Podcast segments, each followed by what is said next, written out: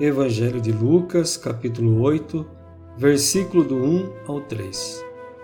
Proclamação do Evangelho de Jesus Cristo, segundo Lucas.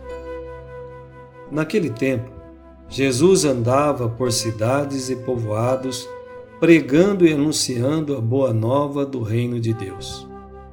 Os doze iam com ele, e também algumas mulheres que haviam sido curadas de maus espíritos e doenças Maria, chamada Madalena, da qual tinha saído sete demônios, Joana, mulher de Cusa, alto funcionário de Herodes, Susana e várias outras mulheres que ajudavam a Jesus e aos discípulos com os bens que possuíam.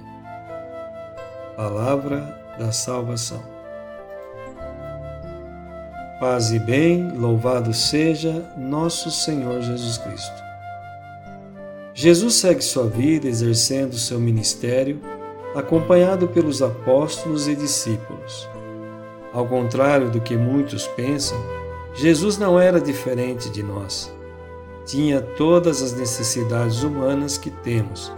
Inclusive, era assistido por mulheres que o acompanhavam. Jesus Cristo é Deus que se fez homem em todas as circunstâncias, menos no pecado. Por isso ele pode nos socorrer em nossas aflições, pois ele mesmo passou por todas elas: dor, solidão, fome e traição, chorou a morte de Lázaro e morreu numa cruz. Ressuscitou ao terceiro dia.